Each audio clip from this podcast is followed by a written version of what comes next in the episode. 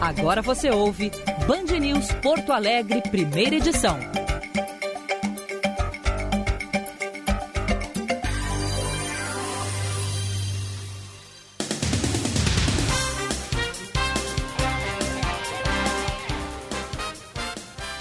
Nove trinta e um, bom dia! Está no ar o Band News Porto Alegre, primeira edição.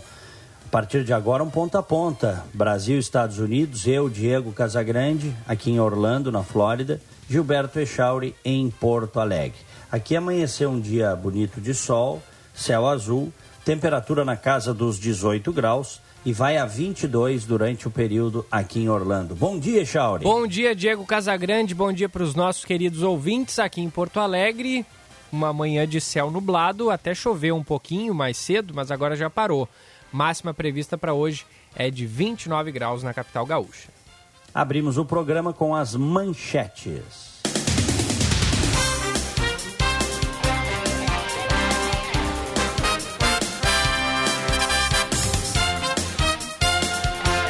Partir desta terça-feira, idosos de 83 anos ou mais podem se vacinar contra a Covid-19 em Porto Alegre. Até ontem, mais de 13 mil pessoas, de um total de 14 mil com mais de 85 anos, já haviam frequentado algum posto de saúde. Nesta terça, nove postos de vacinação funcionam das 8 da manhã às 5 da tarde. Há ainda um ponto de vacinação via drive-thru no estacionamento do Big da Sertório, também das 8 da manhã às 5 da tarde. As farmácias registram um novo recorde de resultados positivos para a Covid-19 em testes rápidos. Segundo a associação que representa o setor, o índice saltou de 13% para 22% nas últimas duas semanas. No Amazonas, a situação é ainda mais grave. A cada 100 testes feitos, 48 dão positivo. De acordo com o CEO da Associação Brasileira de Redes de Farmácias e Drogarias, o Sérgio Mena Barreto, o número de exames triplicou em relação ao pico anterior em agosto. Já faz umas seis, oito semanas que essa quantidade de procura por testes né, nas farmácias aumentou muito. Então, para você ter uma ideia, a gente fazia em torno de 60 mil testes por semana, passou para 180 mil testes por semana. Isso quer dizer o quê? Tem mais gente se expondo, tem mais gente talvez cuidando de pessoas doentes, tem mais gente que talvez tenham sido detectados com a Covid-19 e pelo menos 35 pessoas morreram e 7 ficaram feridas depois que um ônibus caiu em um rio no estado de Madhya Pradesh, no centro da Índia, nesta terça-feira. Há ainda desaparecidos, mas o número não foi divulgado, de acordo com as agências internacionais de notícias. O acidente ocorreu por volta das 7h30 da manhã no horário local na cidade de Rampur, Naikin. O veículo saiu da estrada e caiu no canal de água, segundo informou o agente responsável pela delegacia local, Ashok Pandey. O nosso WhatsApp é o 51, número 994110993. 994110993. Diego. Muito bem. O ministro Gilmar Mendes, do STF, dispensa grandes apresentações, o Gilmar Mendes, né? Dispensa. Ele disse ontem numa entrevista à BBC News Brasil que a Lava Jato apoiou a eleição de Jair Bolsonaro, que a Lava Jato tentou interferir no resultado eleitoral e agiu para perturbar o país durante a gestão de Michel Temer. Combater a corrupção, portanto, por Gilmar Mendes é perturbar o país. Perto de liberar para julgamento a ação em que o ex-presidente Lula pede a anulação da sua condenação no caso do triplex, o triplex, triplex que não é meu. Eu não sei falar nem triplex. Como é que é, esse triplex tri... vai ser meu? O triplex do Guarujá. o Gilmar Mendes afirmou também que o Moro, que foi juiz da, da 13ª Vara Federal, foi ministro da Justiça do governo Bolsonaro, fez tudo o que não condiz com o que se espera da relação entre juiz e Ministério Público numa, numa investigação criminal. Agora é curioso que o Gilmar Mendes, que está dizendo isso, quando havia uma, uma havia, um, havia dúvidas em relação ao Aécio Neves, ele falou dezenas de vezes com o Aécio Neves por telefone. Lembras disso? Uhum. É, é o incomodar, né? Incomodar o país, incomodar os interesses dos corruptos. É, e aí o, o, Gilmar Mendes, esse aí, esse mesmo aí, esse aí, uhum, que, que tá lá porque não, não, não se teve coragem de fazer uma CPI da Lava Toga. Inclusive, o maior interessado em não ter a CPI da Lava Toga era o presidente Bolsonaro, né? Pediu para sua base não assinar, tirar as assinaturas da CPI da Lava Toga no Senado. O homem era um leão em campanha eleitoral e virou um gatinho na presidência da República em relação aos corruptos. Tanto que se aliou aos corruptos do Congresso. Né? Bom, é, o julgamento do recurso do Lula tá, começou lá em 2018, foi interrompido por um pedido de vista do Gilmar Mendes. Na época, dois ministros chegaram a votar contra o pedido do Lula, no caso o Faquim, que é o relator da Lava Jato, e a Carmen Lúcia. E agora o Gilmar Mendes diz que nesse, desse semestre não escapa. O caso vai a plenário, vai para votação neste semestre. E o, o, foco é colocar a parcialidade, a imparcialidade ou parcialidade do Moro né, em questionamento citando como prova o fato de o Sérgio Moro ter aceitado ser ministro da Justiça do governo Bolsonaro. Aí é aquela história, né, Chauri e ouvintes? À luz do que nós temos, à luz de tudo que aconteceu, à luz da história, hoje dá para dizer que foi um erro Moro ter ido para o governo. Eu acho, tá? Eu acho. Mas é que aí é engenheiro de obra pronta. Né? A minha opinião é que o sujeito realmente acreditou que o Bolsonaro, que o governo, que o novo governo que se estabelecia, com um discurso muito forte pró-Lava Jato e pró-combate à corrupção, que o governo efetivamente ia trabalhar nesse sentido. Né? Não só não ia se dobrar, como não seria é, usado pelos corruptos para para combater quem combate a corrupção, pois aconteceu tudo ao contrário. É, e o nome de Sérgio Moro também certamente fez com que Bolsonaro ganhasse muitos votos, né? Porque, claro. Enfim, o, o, símbolo da Lava Jato, né? O símbolo de, de colocar o ex-presidente Lula na cadeia e Bolsonaro uh, anunciou mesmo o nome de Sérgio Moro como seu ministro bem antes das eleições, justamente para isso, né? Para conseguir os votos da, da, da do, do público lavajatista. É. Mas aí mostra uma ingenuidade do Moro. Mas aí é aquela história, né? As pessoas erram, né? Quantos não votaram no Bolsonaro e agora não se arrependem? Muitos se arrependem do voto, outros dizem o seguinte: pô, mas não tinha como, não tinha como votar no PT, tá? que é o meu caso, tá? É o meu caso. Como é que ia votar no PT? Como é que ia votar o, o Partido dos Trabalhadores? Na minha opinião, e eu tenho dito isso para quem quiser ouvir, não é um partido convencional, é uma organização criminosa que fez um projeto de poder, isso dito pelo Zé Dirceu, para se perpetuar no poder, para ficar no mínimo 30 anos no poder. E o plano era o seguinte: rouba bastante das estatais, né, degrada bastante as instituições e compra, né, e tenha dinheiro para comprar sucessivas campanhas eleitorais. Se isso não é uma organização criminosa, eu não sei o que é. Na Itália, por muito menos do que se fez, desapareceram do cenário político dois partidos dos mais importantes, o Partido Socialista e o Partido Democrata Cristão. Desapareceram. E o PT está aí, ganhando dinheiro público, ganhando fundão eleitoral. Né? Porque o Brasil não é para amadores, né? vamos concordar. O Brasil é um país onde quem manda há 500 anos é a bandidagem. Tá? Isso que aconteceu agora, cinco anos de Lava Jato, isso foi um ponto fora da curva. Mas eles já trataram de enquadrar o ponto para que volte para a curva. Sabe como é que é? Uhum, uhum. Já trataram de enquadrar. A ponto de agora o Bolsonaro está dando discurso contra a Lava Jato. Indicou o Aras, que é contra a Lava Jato, para a PGR, indicou o Cássio, que é um garantista, petista, centrão. Gilmar Mendes adorou a indicação, PT votou a favor da indicação, porque ele é contra a Lava Jato.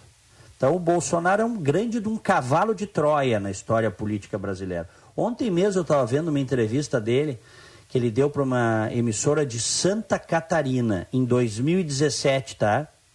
2017. Rapaz, é, eu até uh, gravei, a, a, peguei o link. É irreconhecível o homem hoje, perto do que era, Echauri. Não é por acaso que esse cara sem partido, sem dinheiro, esse sujeito fez uma onda que ganhou a eleição.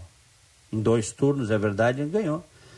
O que ele falava contra os corruptos, contra o Centrão, o apoio dele em favor da Lava Jato, a coisa de passar o país a limpo, de não negociar com o Centrão, tá tudo gravado, Charles. E não faz muito tempo, viu? 2017. 2017. Né? E agora nós estamos vendo. E aí tu vai, e aí eu quero dizer o seguinte, tu vais me pagar um café, né?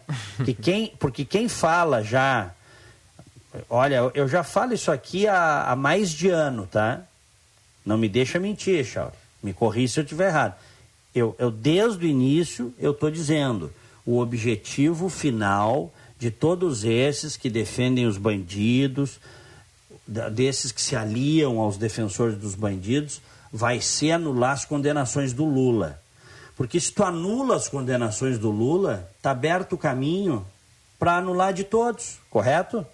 É. Porque o Lula, é, porque o Lula é, o, é um símbolo, né? O símbolo do combate à corrupção. Um ex-presidente que foi para a cadeia, que foi condenado. Então, é muito mais fácil tu anular dele, porque simbolicamente abre-se a porteira para anular dos outros. Se isto vai acontecer, eu não sei, mas o trabalho é esse, Chauri. É. O trabalho é esse. E é um trabalho vergonhoso. De gente que não tem vergonha na cara. Gente que estava na rua defendendo o combate à corrupção para depois se associar aos bandidos em nome de uma pretensa governabilidade. Bom, se era para fazer mais do mesmo, não precisava ter mudado, né? Tinha um monte aí que podia. Podia até ter ficado com o PT, né? Não é o meu caso, eu jamais votaria em PT, mas eu digo o seguinte: se era para comprar centrão, se era para indicar gente contra o combate à corrupção para a PGR, para o Supremo, né? Se era para fazer. Uh, só, só, falta um petrolão aí. É só o que falta. É, realmente decepcionou muita gente, né? E, e para tu ver como é a coisa, né, Diego? É, a, a, oposição vem defendendo em público né, um processo de impeachment do presidente Jair Bolsonaro, mas é até destaque aqui na, na capa da, da Folha de São Paulo de hoje é, que apesar disso, a oposição, no caso a esquerda, vem atuando pelo desgaste de Bolsonaro até 2022. É, o... Mas é. Oi, Chauri, hum.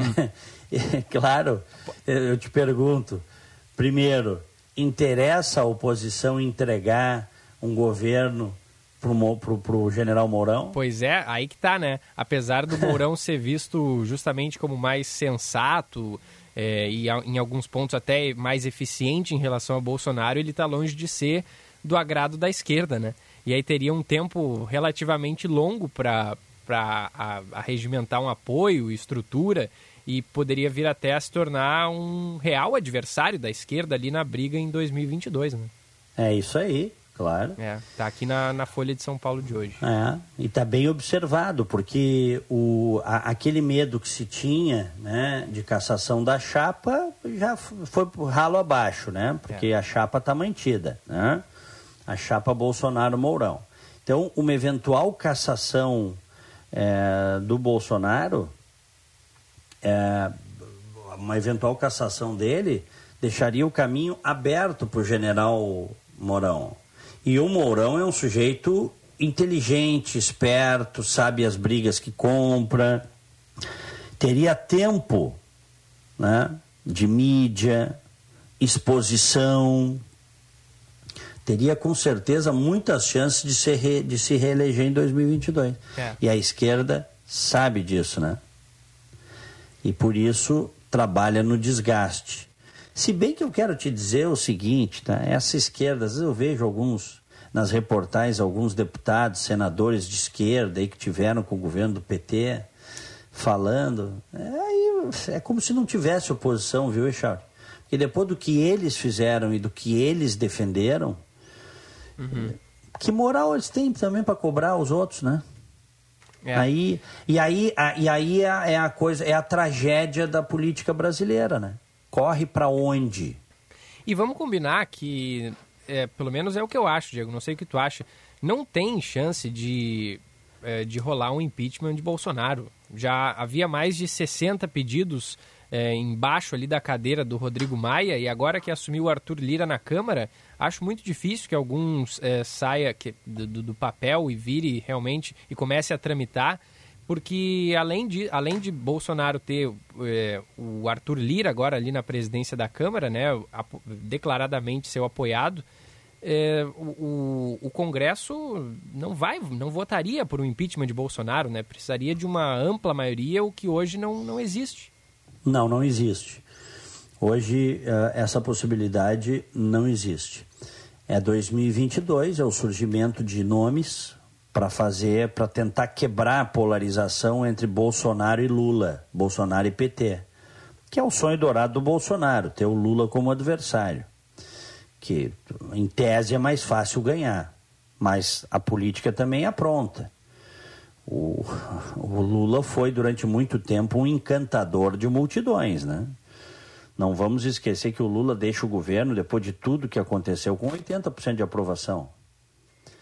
E eu até te diria, não fosse a Lava Jato que fez o seu trabalho, fez o seu trabalho de tirar de circulação um delinquente, o Lula teria em 2018 grandes chances de ganhar a eleição, porque ele não seria ficha suja. Né? É. Há quem diga que ele jantaria o Bolsonaro em 2018 com tranquilidade, sabe? Mas é. aí tinha, tinha uma lava-jato no meio do caminho. No meio do caminho tinha uma lava-jato. Agora, ia ser legal, né? O debate entre uh, ver ali Lula e Bolsonaro frente a frente. Ia ser animado, né? Vamos combinar. Não, no, do ponto de vista do entretenimento, sim, né? Mas, mas eu acho que um sujeito como o Lula é, continuar na vida pública depois de tudo o que fez comprovadamente, só iria demonstrar a degradação moral do país, né? É. Não que o país hoje esteja elevado moralmente, que não está, mas eu te digo assim, cara, depois de tudo, olha o que o Lula fez. O cara fez um mensalão e fez um petrolão.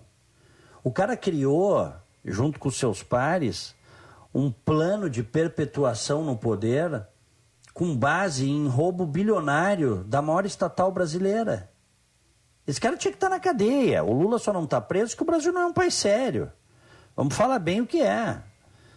O Brasil não é um país sério no sentido clássico da, da palavra, se você comparar com democracias modernas avançadas. Porque se fosse um país sério, o Arthur Lira não era presidente da Câmara, por exemplo. Se o cara é réu em dois processos, condenado num terceiro, cara. E o Bolsonaro nem poderia ter comprado o Congresso como fez. Porque isso é, no mínimo, uma imoralidade. Tu liberar verba para quem vota em ti. Isso é compra de voto, cara. É. Isso aí é. Mas o Brasil não é um país sério. Então, não, repito.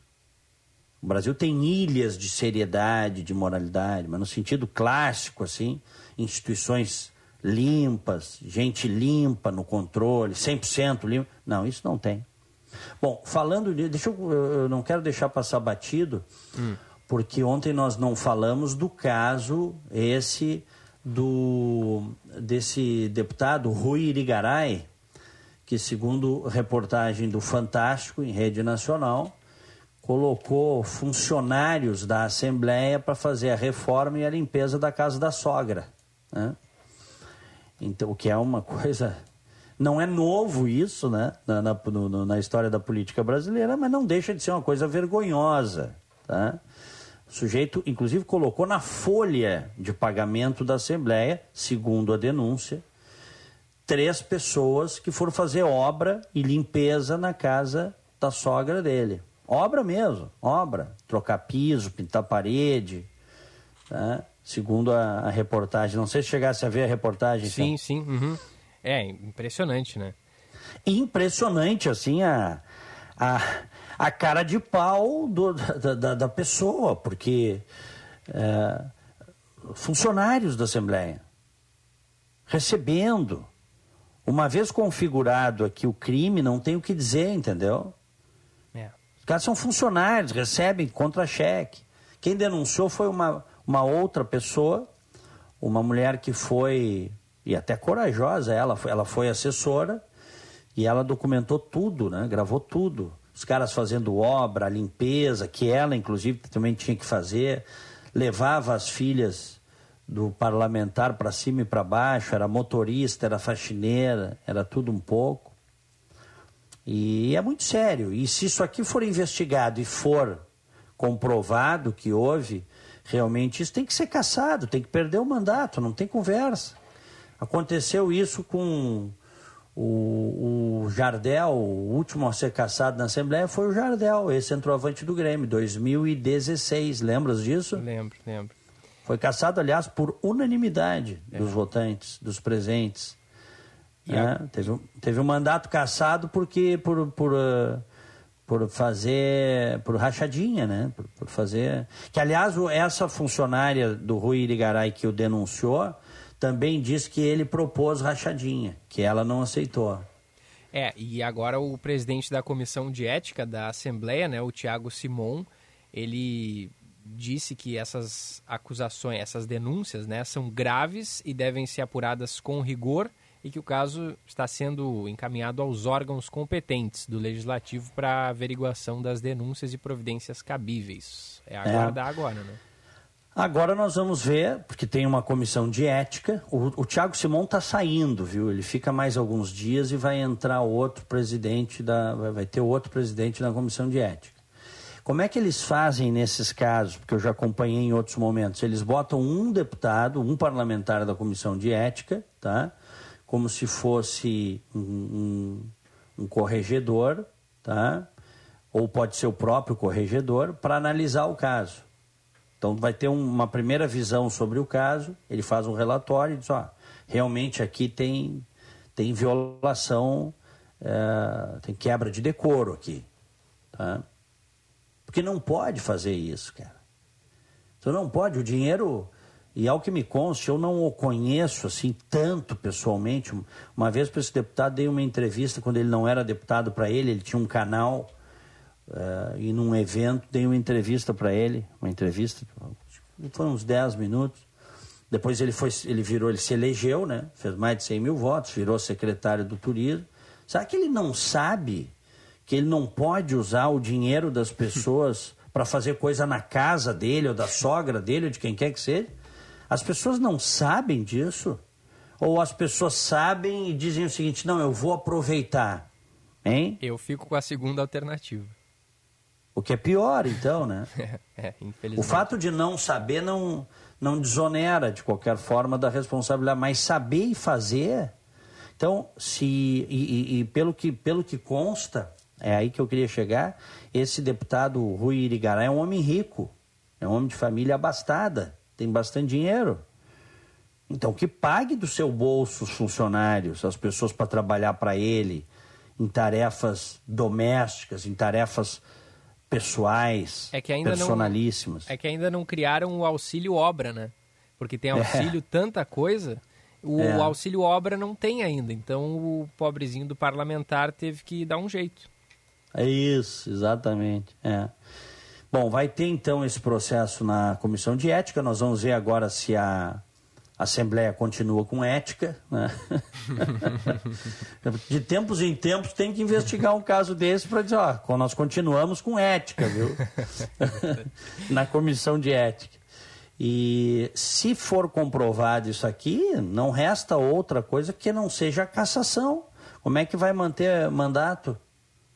É, e ele é influente dentro do PSL, né, Diego? Porque eu lembro até é, nessas eleições agora que teve em agosto de 2020, as eleições municipais, havia ali é, ele que não estava concorrendo, obviamente, né? Ele é deputado, mas ele estava, é, é, como é que é, fazendo propaganda para outros candidatos, né? Eu não sei se é. tu te lembra, mas, portanto, não, ele, ele, é influente dentro do, da não, sigla. É Esse, esse deputado, o Rui Irigaray, ele é bolsonarista, bolsonarista raiz, foi um, vamos dizer assim, um dos primeiros a apoiar o Bolsonaro, antes mesmo de ser bolsonarista, uma ligação muito forte em razão da defesa dele das armas, né? É, esse programa que ele tinha era um programa de armas, tá? Defesa da, do armamento, do direito das pessoas se defenderem tal. E, e, ele teve uma briga em 2019, no seu primeiro ano de mandato, ele teve uma briga de bugio com o Bibo Nunes, que é deputado federal também do PSL. Foi uma briga pelo controle, tá?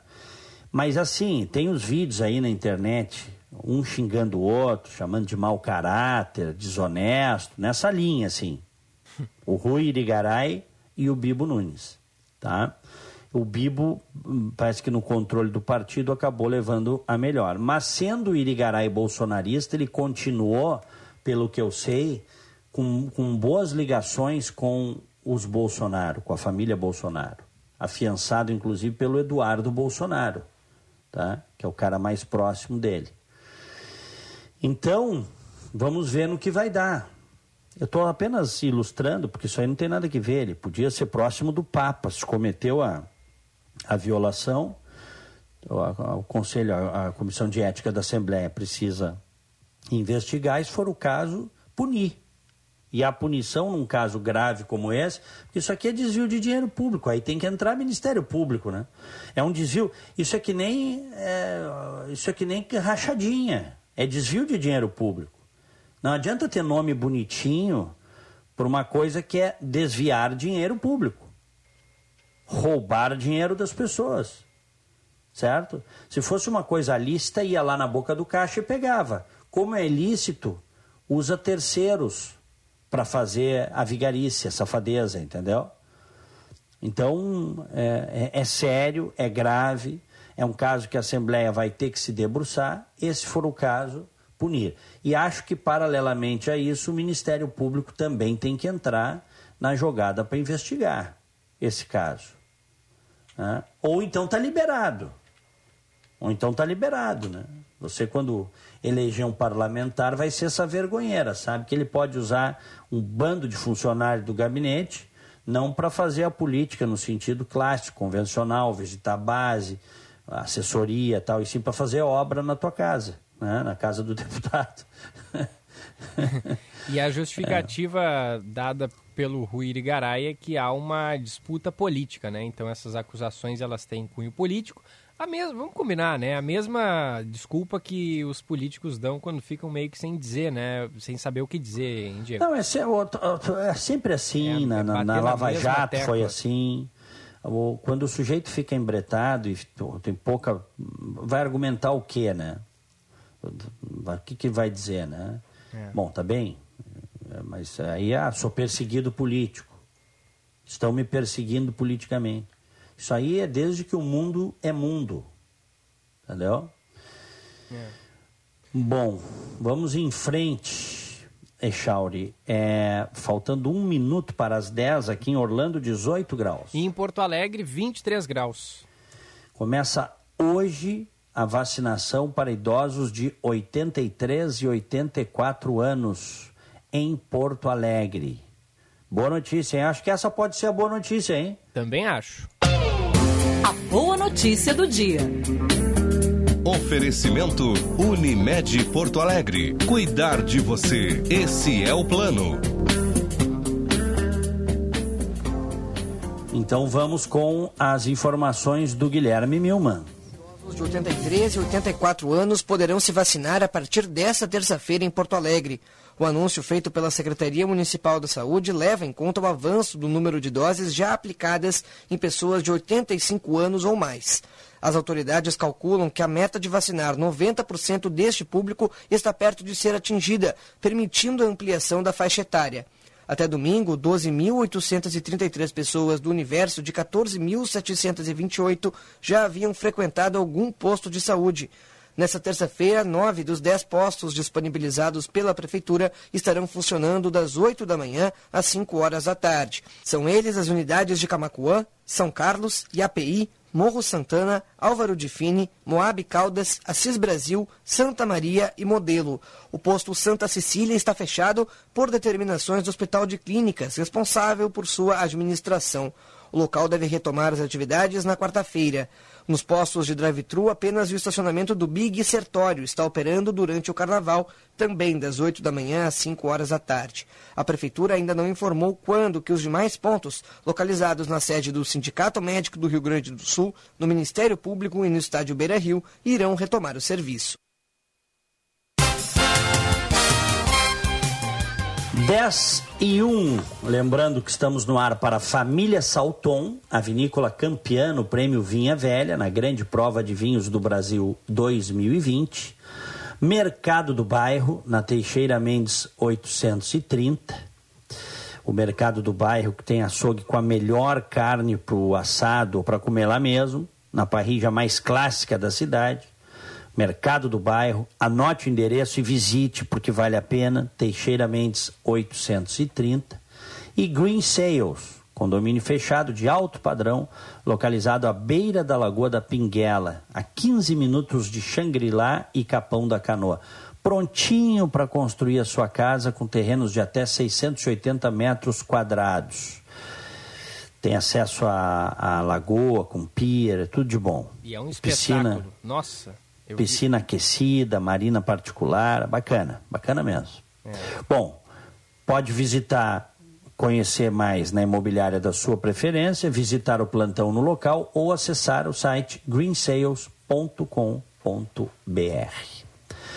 Muito bem, o Echauri, pandemia faz com que 8 bilhões de reais deixem de ser injetados na economia brasileira neste carnaval. Gabriele Álvares. Com o cancelamento do carnaval, neste ano os blocos não puderam ocupar as ruas, as escolas de samba não desfilaram e as tradicionais baterias não agitaram as cidades que tradicionalmente realizam a festa. Com isso, segundo o levantamento da Confederação Nacional do Comércio de Bens, Serviços e Turismo, cerca de 8 bilhões de reais deixarão de ser injetados na economia brasileira. De acordo com o professor de economia do IBMEC, Paulo Pacheco, os impactos são percebidos em diversos setores. É uma economia que é gerada principalmente no âmbito de bares, restaurantes, né, com alimentação, com hotelaria, com a diversão dessas pessoas, que realmente movimenta uma economia muito grande. Nós estamos falando de cadeias produtivas, desde o, da cerveja que é produzida, fábrica, com insumos, transporte, e até o, o, catador de latinha. Com base nos resultados do ano passado, o levantamento também revela que o país deixou de gerar 25 mil empregos temporários nesta época do ano. Já os setores de transporte, hospedagem e alimentação aparecem como os mais afetados. Em Minas Gerais, a estimativa é de que o turismo deixe de arrecadar 400 milhões de reais durante o período, 200 milhões só em Belo Horizonte. Segundo a Confederação Nacional do Comércio de Bens, Serviços e Turismo, o carnaval tradicionalmente é responsável por 30% de todo o faturamento do turismo em fevereiro. Você está ouvindo Band News Porto Alegre, primeira edição.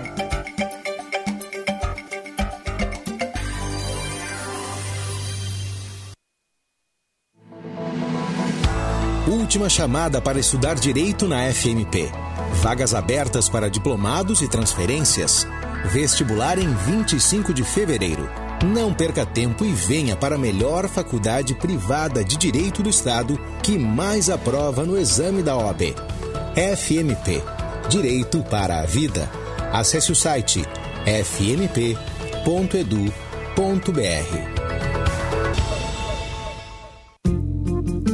Green Sales, condomínio fechado de alto padrão, a 15 minutos de Xangri-Lá e Capão da Canoa. Terrenos de até 680 metros quadrados com infraestrutura completa de lazer e segurança. Garagem coberta para embarcações, marina particular e convívio com a natureza e suas figueiras centenárias.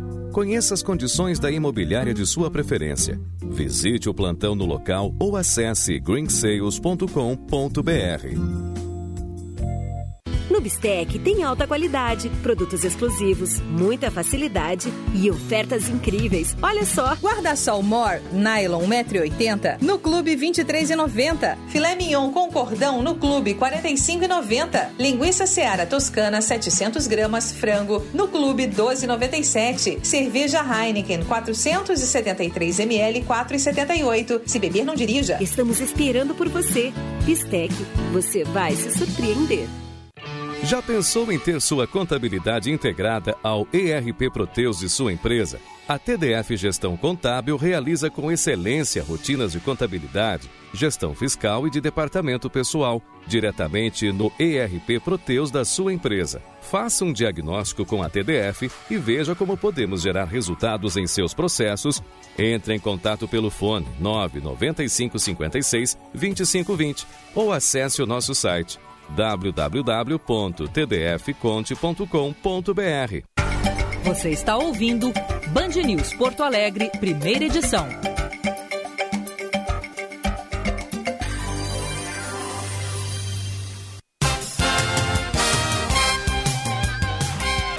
Dez horas, seis minutos, 18 graus aqui em Orlando. E em Porto Alegre, temperatura de 23 graus. Quer mais uma boa notícia, Diego? Vamos lá. Porto Alegre, Porto Alegre não, Rio Grande do Sul vai deve receber a partir do próximo dia 23 mais 300 mil doses da, de uma, da Coronavac, né, a vacina contra o coronavírus.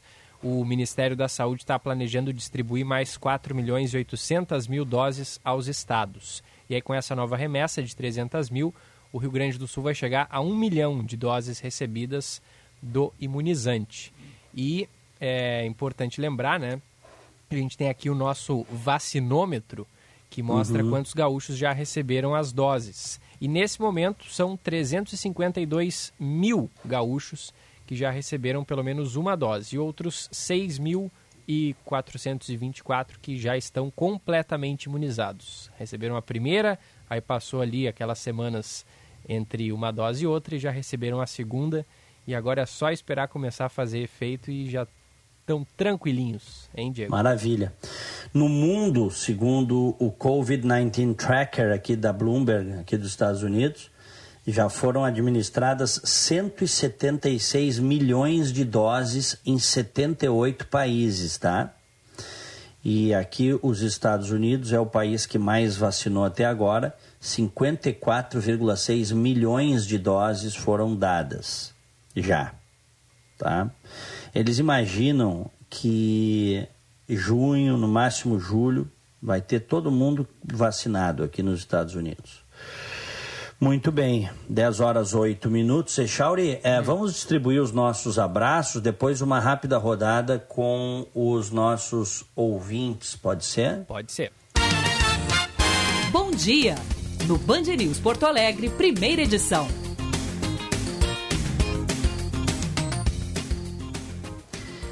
Aniversariantes de hoje. Ih, tava fora do ar aqui meu Facebook. Tive ah, é? que fazer um login. É, tive que fazer um login que Quer eu que pego eu... aqui. Se tu quiser é, que mas eu comece, eu vou. Não, mas eu consegui abrir. Beleza. Mas me, é, me, me pregou uma peça. Ah, às vezes é. eu, eu, caio nessas peças do Facebook às é. vezes. Adriana de Salvo, querida Adriana, parabéns para ela, felicidades. A Carolina Lompa, também aniversariando hoje. Célia Silva, outra queridona, trabalhou com a gente. A Ana Paula Kobe, o Daniel Santoro e a Rosana Bassanese. Parabéns. Me associo a todos. Meu parabéns de hoje vai para a Nathalie Cardoso, para a Célia Silva e também de aniversário neste 16 de fevereiro, a Carla Priscila. Parabéns a todos. Ouvinte online, na Band News FM. Sempre lembrando, os nossos ouvintes participam pelo WhatsApp 51994110993. A Neiva de Canoas. Bom dia, Diego Gilberto. O que dizer de vocês, jornalistas fantásticos que escancaram a verdade, informando e mostrando a realidade dos fatos? Mídia maravilhosa, Neiva de Canoas. Puxa, obrigado, oh, Neiva. Obrigado. Vamos... Obrigado, querida. Tem mais um elogio aqui do Gilney de São Lourenço do Sul. Bom dia, Chauri e Diegão. Este é o carnaval mais produtivo da minha vida. Estou trabalhando normalmente aqui na firma e acompanhando conteúdo de qualidade no primeira edição. Gilney, nosso Ah, ouvinte assíduo, lá de São Lourenço do Sul. Grande abraço. A Que Jurema... legal. Oi, Chauri, Hum. tu sabes que isso é uma coisa assim, é, a gente tem a- o mau hábito, né? Isso é um mau hábito de, de reforçar, de ressaltar a- o, o xingamento, a notícia, a, a- a mensagem mal educada, virulenta, sabe? Que nisso aí, eu, eu já disse várias vezes aqui, os bolsonaristas fanáticos, eles são iguaizinhos aos petistas fanáticos, aos lulistas, né? É uma gente, óbvio, não são todos, mas tem um percentual aí que é muito mal educado, é virulento. E a gente ressalta isso, né? Porque a gente fica, não deveria, né? Mas a gente fica impressionado com, com o grau de, de maldade, de, de, de, de ódio, né? De, de desprezo por quem pensa diferente e tal. Mas só que a gente deveria lembrar as mensagens bacanas que recebemos todos os dias e que não são poucas. Eu recebo todos os dias nas minhas redes É. mensagens muito bacanas. Então, isso é um mau hábito da gente, viu? Então, que bom que tu lesse essas mensagens aí. É, eu concordo, concordo plenamente. Às vezes a gente dá mais atenção, mais foco para as críticas, né? E às vezes tem elogio também, a gente acaba, né? Não sei, meio que é, não dando tanta atenção, mas é, é, é importante. Às vezes pode até parecer que a gente está ah, se promovendo, lendo os recados que chegam, pessoas elogiando, mas a gente lê as críticas também, né? Então, Claro, se for, se for, eu acho que o mínimo que se espera é que seja ah, educada, né? É, Uma é, crítica educada. Se o sujeito é chegar que tem nos, gente nos mandando longe e tal, aí a gente, a gente não, não vai É, ler, né? tem- é, porque tem gente, tem gente muito mal educada. Isso não tem a ver com classe social. Tem gente virulenta. Tem gente que, né? Bom, segue aí. Vamos lá, o Norton de Canoas. Bom dia. Na Band News escuto ideias, informações, equilíbrio, tanto daqui como de São Paulo. É uma rádio serena. Um abraço, Norton de Canoas. Eu concordo.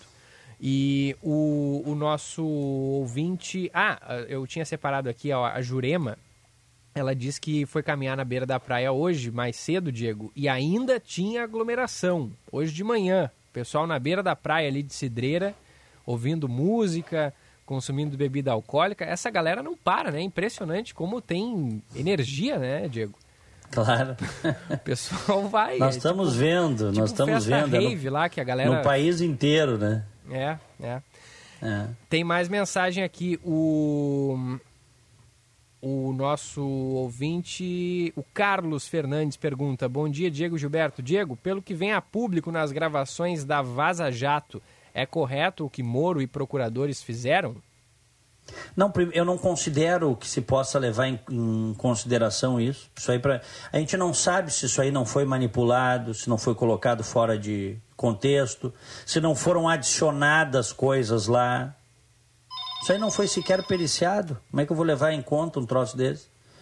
Então, é, então quer dizer que eu vou é, levar em conta gravações, ah, não são gravações, são conversas pretensamente de aplicativo do, do Telegram, porque os caras entraram no Telegram, né? E eles usavam o Telegram. É, de pessoas que combatem o crime.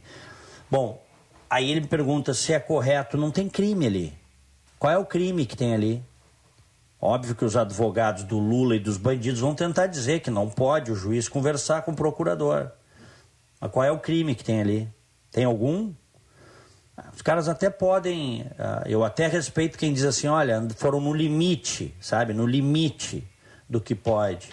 Agora, tentar criminalizar conversas entre juiz e promotor, que atuavam em conjunto contra a maior organização criminosa que já se assenhorou do poder no Brasil, por favor, né? É, isso até palhaçada. Segue aí, Chá. É, né, tem uma pergunta mais ou menos na mesma linha do Edivaldo Prates, de São Leopoldo. Ele pergunta para você, Diego, vale tudo para o, para o combate à corrupção, até ser alheio ao devido processo legal? Mas eu não acho que tenha valido tudo e eu não acho que eh, tenha estado fora do devido processo legal. Eu não acho isso. Tanto que o Lula foi condenado em instâncias superiores, não só pela 13ª Vara Federal de Curitiba. Se tu pegar o TRF da quarta região, aumentou a pena do Lula. E outra coisa que pouca gente destaca, se as mensagens são verdadeiras entre o juiz Moro e os membros da Lava Jato, em muitos momentos o Moro não fez o que queriam os procuradores. Porque os caras queriam condenar pessoas que o Moro absolveu. Então, e aí? E aí o que, que tu me diz diante disso? Ah, estavam trabalhando em conjunto, como disse um advogado num, de um dos bandidos aí. Estavam trabalhando em conjunto, era tudo organizadinho tal. Não. As mensagens, se a gente for levar elas em conta, mostram inclusive que ah, o Moro não fazia o que os caras queriam. E aí, como é que tu me explica isso, Chauri? Pois é trabalhando fechadinho e aí. É que a verdade, cara, é que o vale tudo é do outro lado. O vale tudo é para tentar mostrar que o Lula é um homem honesto, um homem probo, que foi perseguido por uma calhorda de procuradores e juízes. Essa, essa é a narrativa. Só que isso comigo não cola. Não cola comigo e acho que não cola com a maior parte dos brasileiros. O bandido nesse negócio é o Lula são os seus pares. São aquelas pessoas, uma delas inclusive, que se encontrou 51 milhões de reais em reais em, em, em, dinheiro, né, em espécie, reais e dólares, dentro de malas num apartamento em Salvador. Esse é o padrão da corrupção brasileira. Ou um gerente da Petrobras que devolveu 97 milhões de dólares. Um gerente da Petrobras, mais de 500 milhões de reais, fez um acordo para devolver. Ou uma empreiteira que era a maior do país, que tinha um departamento para pagar propina, em que os políticos todos estavam lá com codinomes para receber propina. E aí o problema é a Lava Jato, quer dizer, o problema é o Moro, é os procuradores. Eu não embarco nessa, viu? De jeito nenhum. A Regina Rios. Bom dia, adoro os comentários de vocês. Vocês falam por mim. Um abração. O Roberto Giuliani, concordo com o ouvinte que elogiou vocês, mesmo não concordando com vocês muito poucas vezes, gosto muito de vocês, mandou o Roberto. Obrigado, Roberto. Tem também mensagem do Tony de Viamão, dizendo que os elogios são merecidos e que estende a toda a equipe da Band, que trabalha com muito nos bastidores trazendo a notícia. Obrigado. E tem também aqui o nosso ouvinte que é o final de telefone 8272, é o Benhur, dizendo: Imaginem que sensacional a propaganda política em 2022. Bolsonaro atacando Lula de corrupto e ele rebatendo que o governo dele o absolveu. No caso, o Lula dizendo que o governo de próprio Bolsonaro teria o absolvido. É. É, e tem aqui também o recado do nosso ouvinte, o Samuel Bonetti, de Passo de Torres, ouvindo desde Passo de Torres, trabalhando e com este visual. Aí ele manda uma foto, o dia tá um espetáculo lá em Passo Que maravilha. Torres. Torres é, Torres é uma preciosidade, né? É, é. Aquela região lá. Muito bem, tá aí o Paulette? Sim. Esportes, na Band News FM. Alô, Roberto Paulette, bom dia. Bom dia, Diego, Gilberto, tudo bem? Bom dia. Tudo, tudo bem? bem? Diego, eu tomo um choque quando eu vejo que a nossa justiça privilegia mais a forma do que o conteúdo, né? É impressionante, né? é impressionante. Cara. Não, os caras estão falando barbaridades ali. Não, não, mas é que não podia fazer porque não pode vazar. Ou... Dá vontade de mandar para aquele lugar mesmo, né? É. Não, e, e, o cara que mais critica e que fala das, das conversas do juiz com os procuradores é o cara que conversa com tudo que é tipo de réu, o Gilmar Mendes, cara. Tem as gravações do Gilmar Mendes aí. Não, é inacreditável. Esse cara, é inacreditável, cara. História, é... nós, nós vamos nos lembrar disso. Olha, teve um cara que mandava no Brasil, fez o que bem entendeu durante alguns anos. Esse é o Gilmar Mendes, que é uma barbaridade esse cara. E é uma fica paradinho, ouvindo, vendo tudo isso, não faz nada, né? É, infelizmente. Bom, meus amigos, eu quero começar falando do Grêmio hoje, Diego. Eu uhum. tenho visto muito na minha, nas redes sociais e mesmo nosso ouvinte no apito final, é, o movimento da saída do Renato, que eu não concordo. Eu, se fosse dirigente do Grêmio, deixaria o Renato, botaria um diretor acima dele. Aí as pessoas dizem, ah não, o Renato não vai aceitar ninguém porque ele lida direto com o presidente. Bom, se for assim, então o Renato que vai embora e vá para um outro clube que, onde ele mande. Porque o Grêmio, o Grêmio está precisando de uma remodelação, Diego e amigos. E eu posso dizer agora para vocês, assim, de improviso, 10 nomes de jogadores que teriam que sair do Grêmio para esse ano de 2021. E o Renato não está fazendo nada, ancorado na decisão da Copa do Brasil. O Grêmio precisa que o Renato faça mais do que está fazendo. O Renato está muito folgado.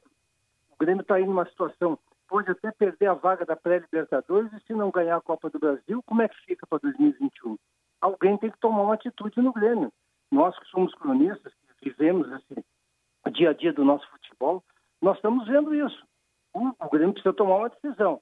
O Renato fica ou não fica, agora o Grêmio é maior e o Grêmio precisa ser melhor tratado está sendo tratado atualmente pela direção do Grêmio. É uma opinião apenas, para os nossos uhum. amigos gremistas pensarem. O Renato aparentemente cobrou da direção mais investimento depois do jogo contra o São Paulo, né, Paulette? Ele disse o seguinte: quer ganhar mais? Vamos investir. Quer brigar por todas e ganhar todas? Olha que o Grêmio briga por todas sem investir. Vamos investir e daí a cobrança pode aparecer é uma incoerência dele, né? Porque o Grêmio investiu quase 40 milhões de reais em contratações que ele pediu e não resolveu absolutamente nada. E o Renato outro dia estava dizendo que é, é, esses clubes que investem e não sabem investir, dando, quando ele ganha, ele sempre tem uma, uma marra para colocar em cima dos outros. Agora ele quer investimento. Tá bem, o Grêmio que investe, mas ele tem que tirar pelo menos esses 10 jogadores que estão lá no comidorme do Grêmio, que estão incomodando, que estão bloqueando até a subida de jovens. Sobre o internacional, Gilberto, e amigos colorados, o Diego também, que é, que é totalmente imparcial, né, Diego? Claro. Mas ah, eu, eu, eu, eu não sou, mas o oráculo é. é, o oráculo é. é. Olha, o jogo do Internacional já começou, viu, pessoal? O, o, o, Internacional que tem uma dupla de zaga muito forte, nenhum dos dois vai estar em campo. Eu queria botar o Dourado de zagueiro e tomei pau aí, porque não, o Internacional não pode improvisar agora. Mas, no entanto, essas mesmas pessoas aceitam o Zé Gabriel, que é um mau volante, um mau zagueiro improvisado na zaga para marcar a melhor dupla de ataque do Brasil. O Abel já sabe o que vai fazer. O Abel é malandro, ele sabe. Precisa que os laterais marquem mais, precisa que o meio-campo marque mais. Mas, mas a, a final do brasileiro, que será domingo, já começou. O Internacional tem muito trabalho pela frente. O Flamengo não tem nenhum. O Flamengo já está com o time definido, não tem problema algum. O Internacional, sim, na pessoa do Abel, tem que tomar uma decisão importante com relação à zaga, meus amigos. O que, o que me, me anima um pouquinho, Paulette, é que o Inter vai entrar. Claro que os jogadores do Flamengo também vão entrar querendo muito vencer. Mas tem aquele negócio, o Flamengo ganhou ano passado, o Inter não ganha desde 79, muitos vão fazer o jogo da vida, o jogo da carreira praticamente, falo dos jogadores do Inter, é, contra o Flamengo. Isso às vezes dá um, um, gás, né? Às vezes dá um gás, mas às vezes faz a perna pesar mais. Nós, nós vimos agora contra o Sport Recife, aquele time horroroso do Sport Recife, jogadores do Internacional com a perna pesada que não conseguiam jogar. E a gente está vendo o resultado. Se tivesse ganho do, do Sport Recife, olha, aquele time do Sport Recife, o Internacional estaria hoje com quatro pontos de vantagem. A perna pesa também. Claro, o grande jogador, o, Gilberto, nesse momento, é que ele dá o algo mais time precisa para a vitória. Mas tem alguns que tremem. Essa também é uma função do treinador, identificar ao longo da semana, nos treinos, aquele que pode amarelar e o que não vai amarelar. Pois é.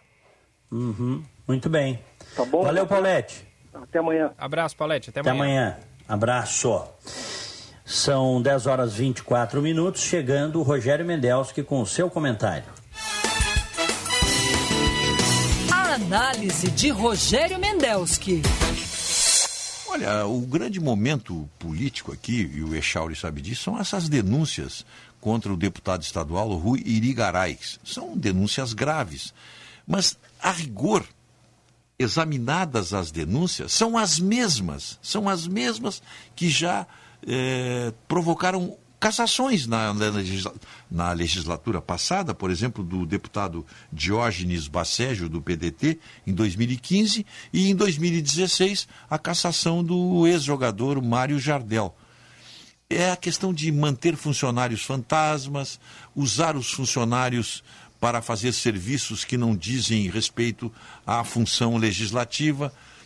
São as mesmas acusações, as mesmas fontes. Ex-funcionários descontentes, que foram despedidos ou porque por uma razão ou por outra, mas sempre o, o, o interessante é a coincidência. Denúncias de ex-funcionários e sempre pelo mesmo procedimento do parlamentar. As suspeitas, obviamente, né, de ter usado, é, fazer rachadinha, e como eu disse, no caso do deputado Rui Irigaray, de, ter, de, de teria levado funcionários a trabalhar na sua casa para fazer serviços domésticos. A verdade é única, portanto. A Assembleia tem que investigar. A Assembleia abre uma investigação, o Ministério Público já está investigando essas denúncias, porque elas foram formalizadas por ex-assessores do deputado Rui Irigaray, e ele vai ter o seu espaço amplo e necessário para a sua defesa. E ainda espera-se que este ano tudo esteja resolvido. O que não dá para ficar é o assunto eh, ser levado para o freezer congelado ou sentado nele. As coisas agora estão muito claras, estão muito transparentes. Tem espaço para acusação e, sobretudo, tem espaço para o deputado Rui Irigaray se defender. Até amanhã. 10 e 27 Echauri, eu tô queimado. Passa pomada. Não, não, tô queimado no horário. Abraço, Diego, até amanhã. o programa para, para, parece que cada vez está menor, né, cara? Era, passa é? rápido mesmo, né? Passa, passa voando. Eu tô indo ali pro, pra Rádio Bandeirantes, FM 94,9 com o César Cidade Dias. Agora às 10h30 tenho 90 minutos. Grande abraço, Echauri. Abraço, até amanhã. Abração a todos, fiquem com Deus. Tchau. Este foi. Opa, este foi o Diego Casagrande aqui no primeira edição de hoje. Ele vai ali para o 90 Minutos agora na Rádio Bandeirantes. E por aqui a gente segue até às 11 para a família Salton, a vinícola campeã no Prêmio Vinha Velha na Grande Prova de Vinhos do Brasil 2020. Mercado do Bairro, na Teixeira Mendes, número 830. Green Sales, essa baita dica para você que quer uma vida mais saudável, mais contato com a natureza. Green Sales é um condomínio fechado de altíssimo padrão ali na beira da Lagoa da Pinguela, apenas 15 minutos de Xangri-Lá e Capão da Canoa. Pronto para construir a sua casa com terrenos de até 680 metros quadrados. Tem infraestrutura completa, tem segurança, piscina aquecida, marina particular com acesso à lagoa, pier. Conheça as condições na imobiliária de sua preferência, visite o plantão no local ou acesse greensales.com.br. Tá com a gente também a Savaralto, seu Toyota com a melhor negociação, toda a linha Yaris e Corolla 2022 com 100% da FIP no seu usado. Consulte condições Savaralto Toyota no trânsito, sua responsabilidade salva vidas. E também a Letel, que agora é solution provider da Rucos, player de destaque mundial com soluções de infraestrutura de redes com e sem fio. Saiba mais em letel.com.br. A gente vai fazer um breve intervalo. Na volta, vamos atualizar as informações referentes à vacinação contra o coronavírus aqui na capital, hoje para pessoas com mais de 83 anos. Tem também aglomeração, tem o governo do estado intensificando ações de fiscalização neste feriado de carnaval, tem o mapa do distanciamento controlado que indeferiu os três pedidos de reconsideração por parte de municípios, tem as informações sobre a chegada de novas vacinas contra o coronavírus, os nossos colunistas, o trânsito, a prestação de serviço completa em instantes aqui no primeira edição. Você está ouvindo Band News Porto Alegre, primeira edição.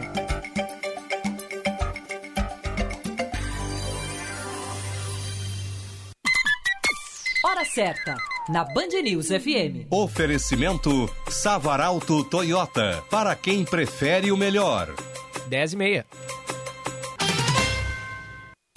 Savaralto, seu Toyota com a melhor negociação. Toda a linha Yaris e Corolla 2022 com 100% da FIP no seu usado e mais. Yaris Hatch XL Plus Connect com parcelas de 599 e Yaris Sedan com parcelas de 649.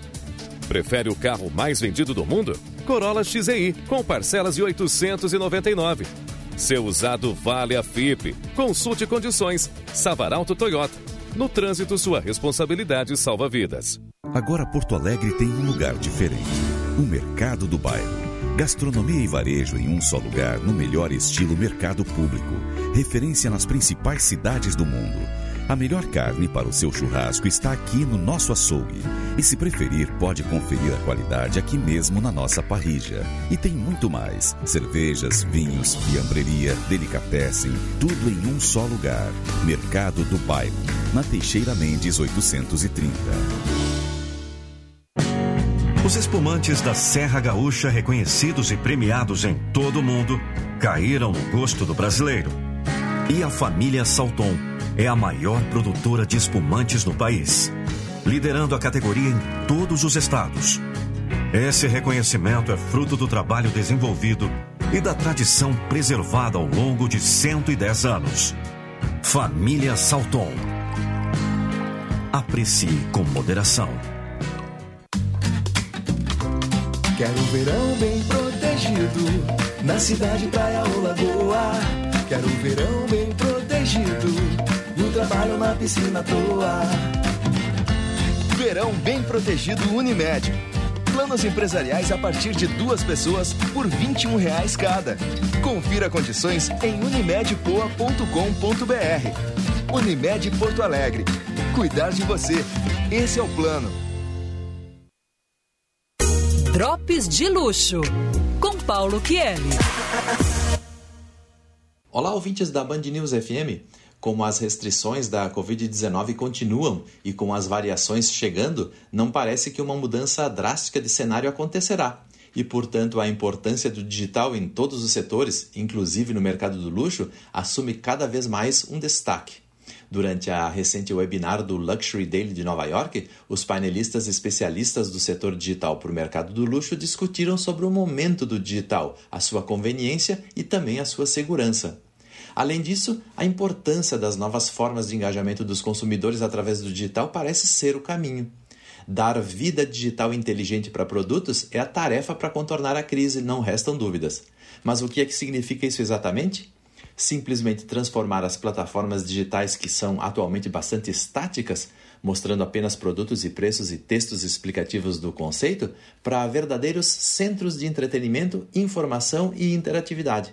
Isso mesmo, com uma chamada criativa e disruptiva, a sua empresa precisa fazer com que o cliente mergulhe no seu convite e a partir daí comece pela diversão, instigando a sua curiosidade e fornecendo a ele a sensação de estar aprendendo algo novo. No meio do processo, os gatilhos de venda são acionados através da personalização, da autenticidade, da inclusão, da sensação de pertencimento e vários outros atributos normalmente exercitados no mundo do luxo que garantem sempre desejo e muitas vendas. Outro quesito importante no mundo virtual das compras e vendas tem sido a autenticidade dos produtos e a fonte de origem. Certifique-se de incluir essas garantias na sua proposta. Além disso, lembre-se do dinamismo do mundo digital e continue pronto para evoluir, agilmente se adaptando. Bom luxo para vocês e até o próximo Drops. Eu sou o Paulo Chieli e esse é o Drops de Luxo. Tchau, tchau. Você está ouvindo Band News Porto Alegre, primeira edição.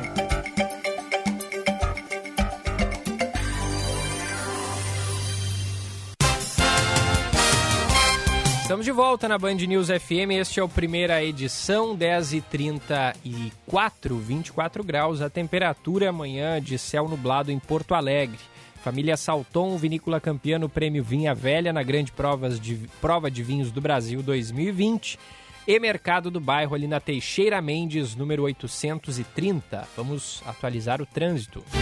Seu caminho.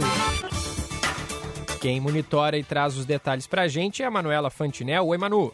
Oi, Gilberto. Trânsito vem se intensificando pela Freeway no retorno do litoral. Temos agora uma média de 60 veículos por minuto passando nos pedágios de Santo Antônio da Patrulha e de Gravataí, no sentido a Porto Alegre. Ainda assim, não temos pontos de retenção até a chegada à capital.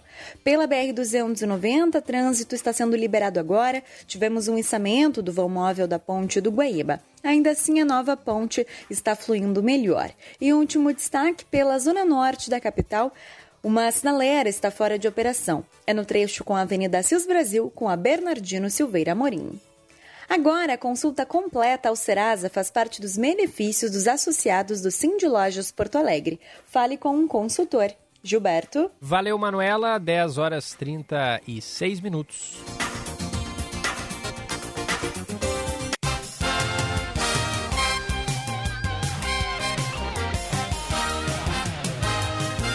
E o aumento de casos da Covid-19 no oeste catarinense, especialmente em Chapecó, está colocando em alerta o Rio Grande do Sul. A Secretaria Estadual da Saúde já está planejando uma possível transferência de pacientes de uma região para a outra. O Departamento de Gestão da Atenção Especializada ressaltou que a região Covid mais próxima à divisa com Santa Catarina é a de Erechim, que ainda está com uma taxa de ocupação pouco superior a 60%. No processo de avaliação das bandeiras do distanciamento controlado, a região apresentou uma piora na avaliação de três indicadores que abrangem dados específicos da região, totalizando dois destes com uma avaliação de risco máximo. Houve, nos últimos dias, uma explosão de novos casos de coronavírus internações em UTIs em Chapecó no, como eu disse, no oeste catarinense, e a situação por lá é a pior já registrada desde o início da pandemia. Houve um pico anterior, que foi em agosto do ano passado, onde havia 32 pacientes ocupando leitos de UTI Covid. A situação é tão grave agora que esse número quase dobrou. Agora são 63 pessoas internadas nos leitos de UTI Covid, sendo que desse total, 50 deram entrada nos últimos 10 dias, o que levou o sistema ao colapso, de acordo com o prefeito de Chapecó, o senhor João Rodrigues. Tem a fala dele aqui, vamos ouvir um trechinho. Estamos num estágio de colapso, não é mais quase, é colapso.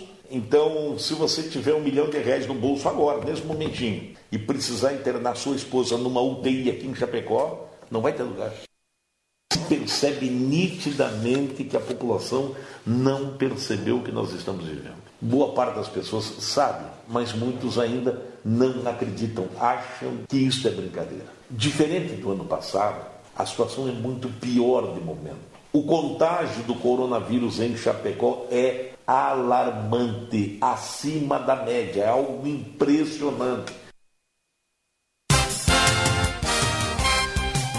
Pois é, a principal suspeita e o principal temor também da prefeitura é de que esse nível de contaminação tão alto represente a presença da nova variante da Covid-19, que teve o primeiro caso confirmado na semana passada em Santa Catarina.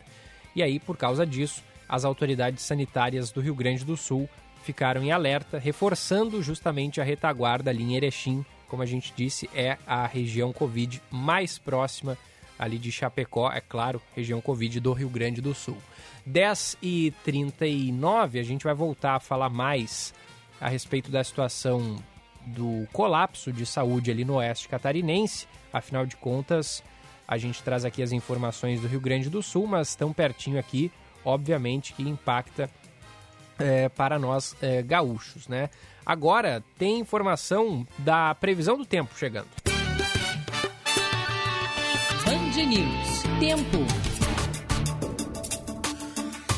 Nessa terça-feira, o tempo começa a firmar entre a fronteira oeste e a região noroeste do estado. No restante do Rio Grande do Sul, o dia será chuvoso. A previsão é de mais pancadas isoladas e passageiras que podem inclusive vir acompanhadas de trovoadas. As temperaturas caem um pouco no estado. Máxima em Porto Alegre de 27 graus e mínima de 19, a mesma de Bagé, na região sul. O início do dia também terá um pouco de frio, tanto na região norte quanto na serra. Em Erechim, a mínima será de 12 e a máxima de 26 graus. Em Caxias, o dia começa com 14 graus e a máxima vai a 23. A maior temperatura registrada será em Uruguaiana, onde os termômetros devem chegar aos 30 graus.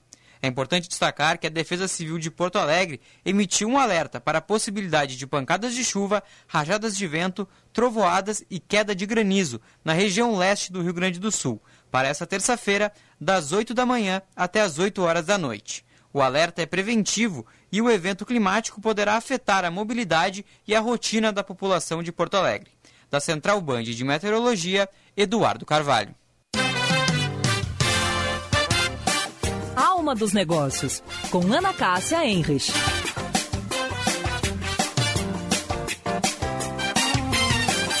Olá, pessoal.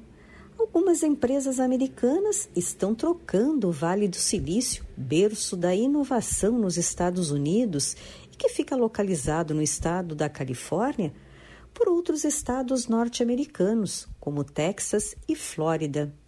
Mas o que tem causado este êxodo de empreendedores do berço da inovação estadunidense? Os aumentos no custo da moradia, altos impostos e regulamentação mais rígida são alguns indicativos. O último relatório anual que mapeia os ecossistemas de startups pelo mundo mostra ainda o Vale do Silício como sendo o número um do mundo. O estudo explica que no futuro é muito provável que não tenhamos mais a liderança de um único ecossistema. Não haverá um novo Vale do Silício, vão existir 30. Mas quais serão estes 30 hubs de inovação que poderão compor o novo Vale do Silício? De acordo com o relatório, ainda é muito cedo para saber, nos destaca alguns candidatos. Nova York, Londres, Pequim, Boston, Tel Aviv e Xangai. Um bom dia e até amanhã. Você está ouvindo Band News Porto Alegre, primeira edição.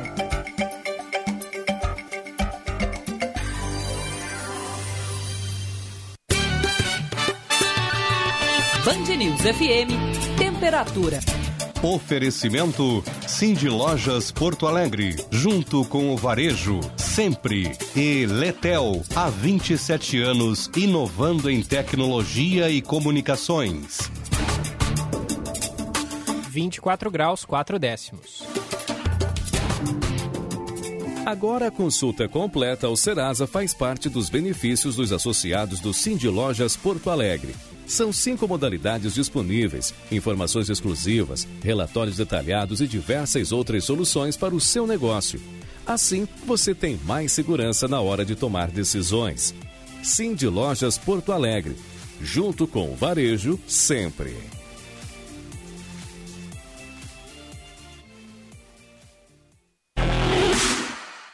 Internet das coisas chegou, trazendo um tsunami de dados com ela. As empresas precisam adaptar seus projetos de rede tradicionais, pois a IoT exigirá novos níveis de inteligência de redes, de automação e de segurança. Conheça mais sobre este universo e como adaptar seus projetos a esta nova realidade com soluções da Alcatel Lucent Enterprise em letel.com.br.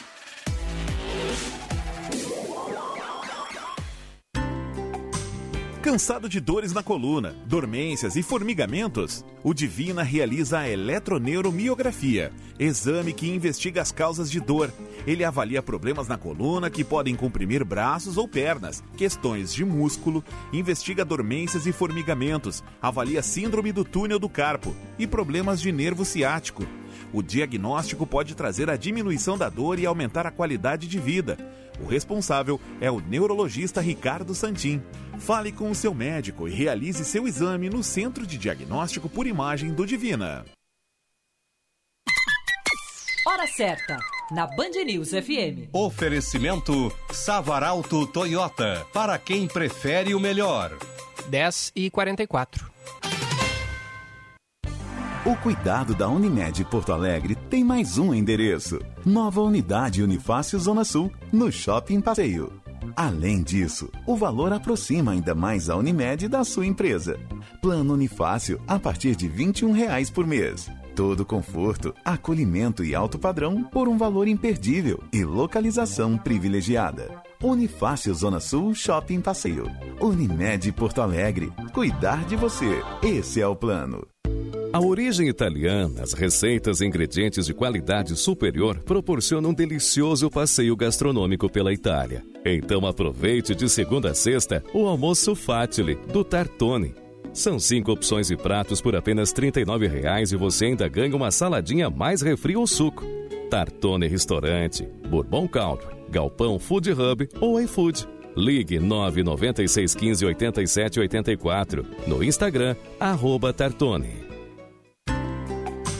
Cansado de dores na coluna, dormências e formigamentos? O Divina realiza a eletroneuromiografia, exame que investiga as causas de dor. Ele avalia problemas na coluna que podem comprimir braços ou pernas, questões de músculo, investiga dormências e formigamentos, avalia síndrome do túnel do carpo e problemas de nervo ciático. O diagnóstico pode trazer a diminuição da dor e aumentar a qualidade de vida. O responsável é o neurologista Ricardo Santin. Fale com o seu médico e realize seu exame no Centro de Diagnóstico por Imagem do Divina. Você está ouvindo Band News Porto Alegre, primeira edição.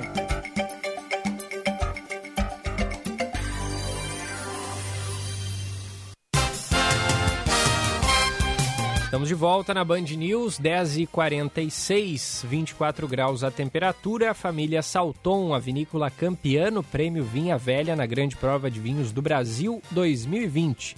E Mercado do Bairro, ali na Teixeira Mendes, número 830. Logo mais a gente atualiza o trânsito, mas antes vamos aqui, ó. Entre a quinta-feira da semana passada e ontem, segunda-feira, a Brigada Militar realizou 74 ações para desfazer aglomerações no litoral gaúcho, sendo a maioria em Capão da Canoa, com 41 registros. De acordo com a polícia, boa parte desses registros ocorreu no domingo. No município, as aglomerações aconteceram no fim da tarde, durante a movimentação de pessoas que passaram o dia na praia e se retiravam da areia, também na, no pessoal que ficava ali durante a noite, com agrupamento de famílias em alguns pontos e a partir da madrugada com os jovens nas ruas. Ainda foram 27 denúncias de aglomeração pelos telefones 150 e 190, com 18 ocorrências confirmadas. Também foram 49 atendimentos de perturbação do sossego público, com apreensão de equipamentos de som e também produção de termos circunstanciados. No litoral sul, foram apenas duas ações para dispersar aglomeração a brigada também intensificou o policiamento e a fiscalização nas demais cidades gaúchas. Entre sexta e ontem, 843 ações foram realizadas nas outras regiões interioranas do Rio Grande do Sul. 10h48, a gente vai até Brasília agora, porque há um grupo de parlamentares que está buscando anular os efeitos do decreto do presidente Jair Bolsonaro sobre a flexibilização das armas.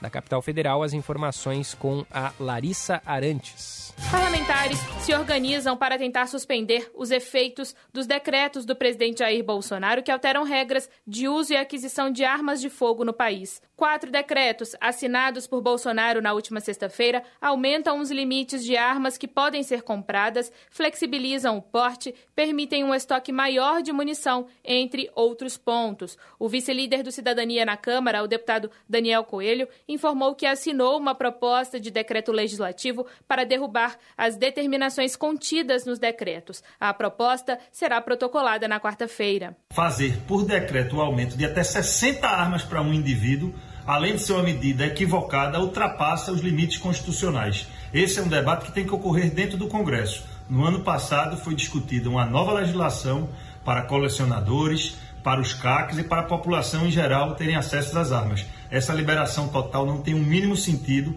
por isso a gente apresentou o PDC para que seja cancelada e, se o Executivo quiser, envie um projeto de lei para a Câmara para que seja feito o debate corretamente, como manda a Constituição Federal. Nas redes sociais, o senador Humberto Costa, do PT, afirmou que vai recorrer ao Ministério Público Federal para impugnar os decretos assinados por Bolsonaro. As medidas que flexibilizam o uso e a compra de armas e munições foram criticadas também pelo vice-presidente da Câmara, deputado Marcelo Ramos, do PL. O deputado afirmou que, abre aspas, mais grave que o conteúdo dos decretos relacionados a armas editados pelo presidente é o fato de ele exacerbar do seu poder regulamentar e adentrar numa competência que é exclusiva do poder legislativo, fecha aspas. Ramos afirmou ainda que Bolsonaro pode discutir sua pretensão por meio do envio de um projeto de lei para a Câmara.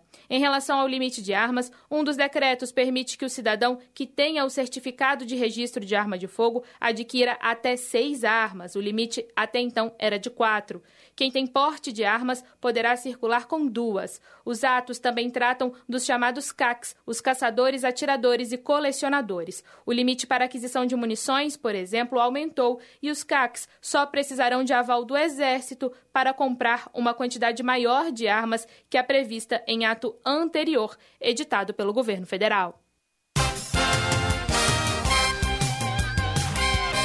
10 e 50, valeu Larissa, 24 graus a temperatura em Porto Alegre. A gente segue no giro nacional e o Belo, hein? Cantor Belo deve prestar esclarecimentos sobre show clandestino no Rio de Janeiro. Que belo exemplo. Da capital fluminense, Gustavo Sleman. Delegacia de Combate às Drogas da Polícia Civil quer que o cantor Belo preste esclarecimentos sobre o show realizado em um colégio na comunidade Parque União, no complexo da Maré, zona norte do Rio. O evento ocorreu no último sábado e causou aglomeração com pessoas sem máscaras e desrespeitando regras de distanciamento social. De acordo com a corporação, o artista vai ser intimado para informar quem pagou o cachê da apresentação. Ainda segundo a polícia, todas as pessoas envolvidas no evento vão ser ouvidas. No domingo, outro show de Belo voltou a atrair uma multidão, dessa vez no Vidigal, zona sul da capital fluminense. A assessoria de imprensa do cantor afirmou que ele e a equipe seguiram todos os protocolos da Organização Mundial de Saúde e que não cabe a Belo conferir se as casas de show seguiram as recomendações. Apesar da proibição do desfile de blocos e de festas, o fim de semana de carnaval no Rio foi marcado mais uma vez por aglomerações, até mesmo em alto mar. Apenas no domingo, a Guarda Marítima Municipal cancelou 42 passeios que realizavam eventos em embarcações, incluindo uma festa de 15 anos. De acordo com o secretário municipal de Ordem Pública, Breno Carnevale, entre sexta e domingo foram mais de duas mil ações de fiscalização feitas por uma força-tarefa da Prefeitura do Rio. Foram mais de duas mil ações entre interdições, autuações, remoções e apreensões, justamente no sentido de proibir aglomerações. Nós estamos também infracionando individualmente as pessoas pelo não uso de máscara, estamos fazendo apreensões de caixas de som, inclusive em via pública, as ações contam com o apoio da Polícia Militar. Na madrugada desta segunda, um bloco improvisado com cerca de 200 pessoas foi dispersado na Lapa, no centro do Rio. Na Zona Sul, a Rua Dias Ferreira e a Avenida Taúfo de Paiva foram alvo de fiscalização no Leblon. Um supermercado recebeu uma interdição cautelar por conta de aglomeração. E até mesmo uma banca de jornal foi autuada por comercializar bebidas alcoólicas para consumo no local.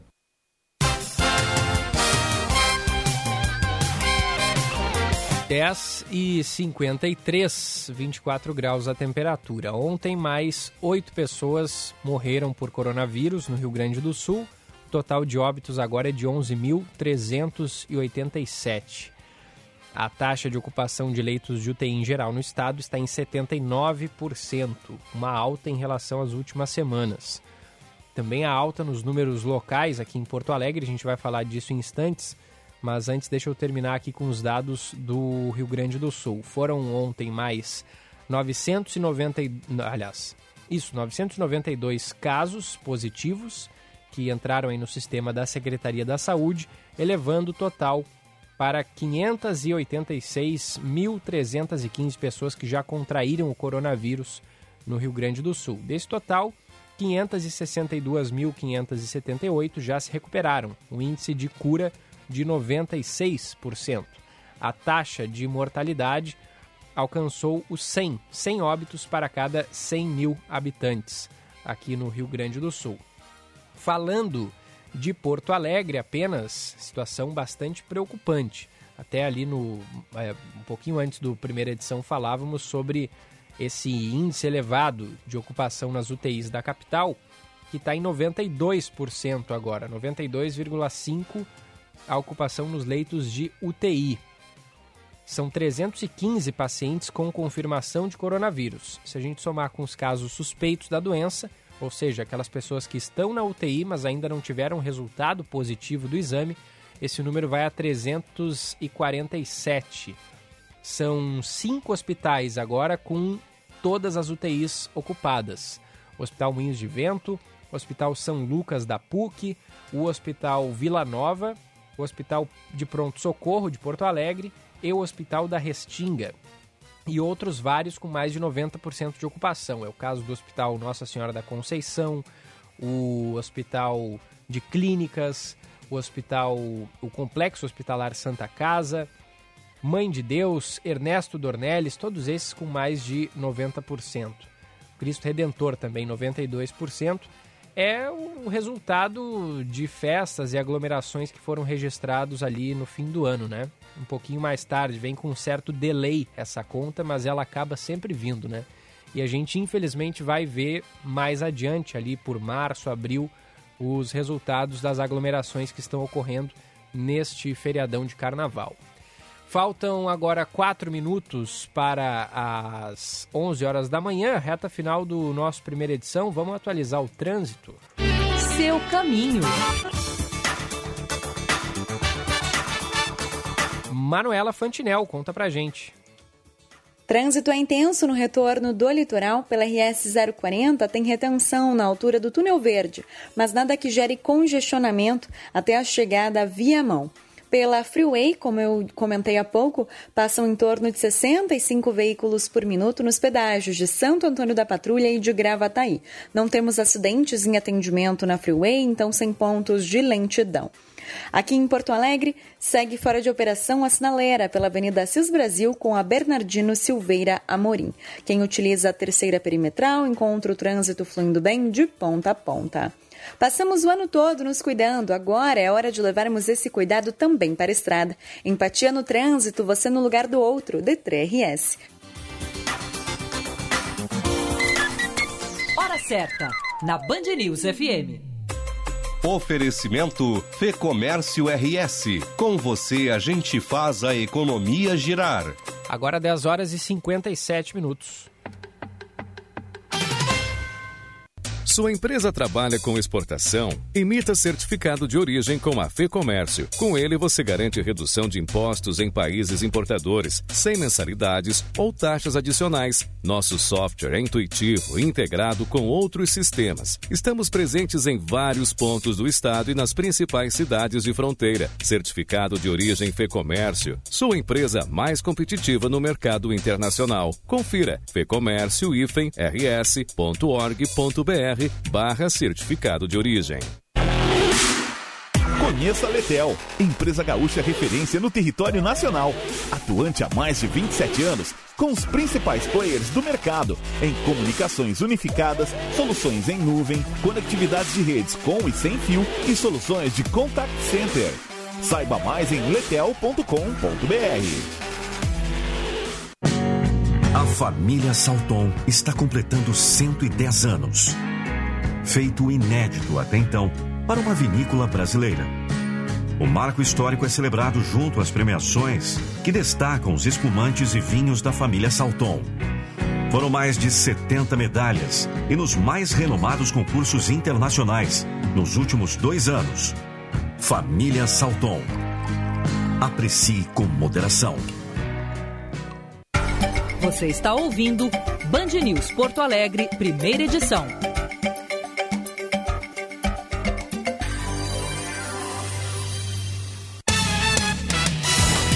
Minuto faltando para as 11 da manhã, reta final do nosso programa. Deixa eu registrar aqui a mensagem da Júlia, que mandou para a gente uma foto, diz que recebeu em um grupo hoje pela manhã, é, em Gravataí.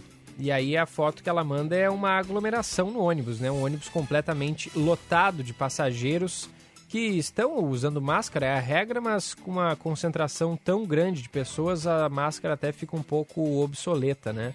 Infelizmente, a gente tem que se deparar com essas aglomerações que são essas permitidas, infelizmente, né? É um problema que, o, que as autoridades ainda não conseguiram solucionar. Obrigado, Júlia.